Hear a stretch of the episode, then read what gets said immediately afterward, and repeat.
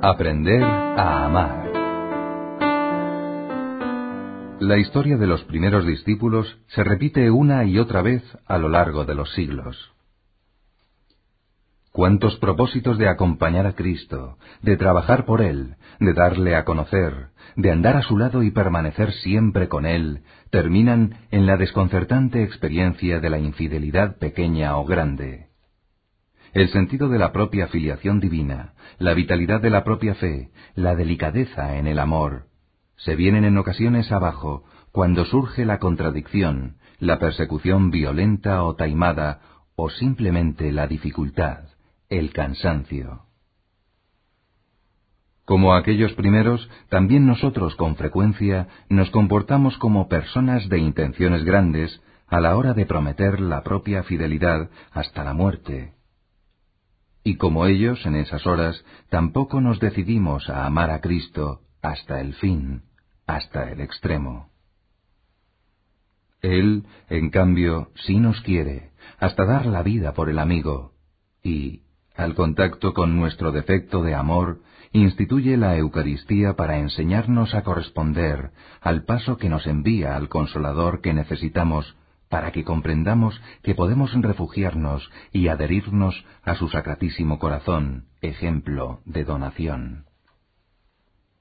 Es preciso que miremos con sinceridad nuestro propio interior, ir al fondo de las situaciones o reacciones, y reconocer que el problema se reduce en definitiva a un problema de correspondencia. El amor constituye la sustancia de la felicidad. Amar y saberse amados componen la única respuesta verdadera a las ansias últimas del corazón humano. Y, en definitiva, buscamos esta finalidad en todo cuanto nos ocupa, un querer que no muera, que no pase, que no traicione, que sacie el alma. Agustín de Hipona lo dejó escrito con frase brevísima. Pondus meus, amor meus. Mi amor es mi peso, lo que me confiere solidez, lo que me atrae y me exalta, me transmite altura y profundidad, el origen de mi paz. También lo propuso con la consideración de que nuestro corazón está inquieto hasta que descansa en Dios porque sólo en él se encuentra la verdadera caridad que proporciona densidad y sentido a todo, que libra de la superficialidad y de lo provisorio. En no pocos casos, el defecto de nuestra dejadez radica en la superficialidad. El amor se muestra frívolo, pasajero, como si el corazón fuera uno de esos caminos por donde pasan todos y nadie marca una huella, como la semilla que arroja el sembrador de la parábola. En otros momentos se levanta un amor demasiado sentimental, poco recio, como si el corazón no supiera en esos casos acoger las duras y las maduras. Y así, buscando sólo el goce, sin aceptar la contrapartida del dolor y del sacrificio, brota un amor sin fruto, en otras ocasiones parece como si el corazón no albergara sino amoríos, tantos y tan distintos y aún opuestos se demuestran los afectos que lo mueven. Se diría en esos casos que la persona, como la Magdalena, antes de encontrar a Cristo, va tras amores que no la satisfacen, no fomenta un amor de verdad. Y hay también circunstancias, muchas, gracias a Dios, en las que el corazón se decide a amar hasta el final, y se traduce en una entrega que intenta corresponder con más de lo que recibe, treinta por uno, sesenta por uno, ciento por uno. Cristo conocía con total profundidad cuál era y cuál es nuestro problema. Le constaba la dureza que con frecuencia anida en el corazón humano y también tantas ganas de obrar el bien. Es decir, por una parte, cerrazón a la misericordia y a la comprensión, egoísmo que rechaza a la persona extraña y se niega a prestar ayuda a aquella que no se halla con posibilidades de contracambiar. Por otra, un corazón sensible a las delicadezas del amor divino, atento al deber cristiano de consolar al prójimo. Vino Jesucristo a predicar el secreto del auténtico afecto, y aquella noche nos dejó en herencia justamente su amor. Nos lo legó generosamente, mas no cabe, con sus palabras y sus ejemplos de servicio sin rémora alguna, con sus enseñanzas sobre la caridad y con ese reiterado mandato, que os améis. Nos lo dejó al prometernos que enviaría al Paráclito, al otro consolador. Nos lo dejó quedándose él mismo personalmente, con su cuerpo y su sangre, con su alma y su divinidad, bajo las apariencias de pan y de vino.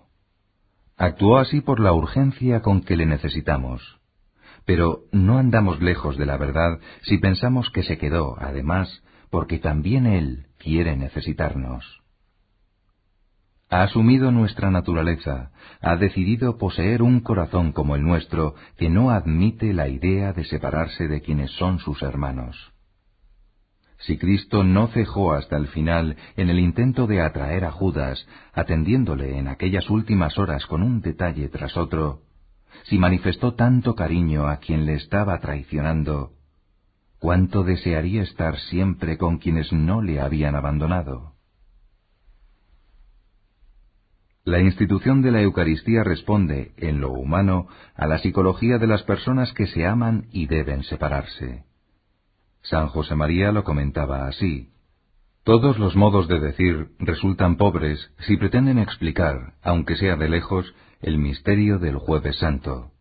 Pero no es difícil imaginar en parte los sentimientos del corazón de Jesucristo en aquella tarde, la última que pasaba con los suyos, antes del sacrificio del Calvario. Considerad la experiencia tan humana de la despedida de dos personas que se quieren, Desearían estar siempre juntas, pero el deber, el que sea, les obliga a alejarse. Su afán sería continuar sin separarse, y no pueden. El amor del hombre, que por grande que sea es limitado, recurre a un símbolo. Los que se despiden se cambian un recuerdo, quizá una fotografía, con una dedicatoria tan encendida que sorprende que no arda la cartulina no logran hacer más porque el poder de las criaturas no llega tan lejos como su querer. Lo que nosotros no podemos, lo puede el Señor.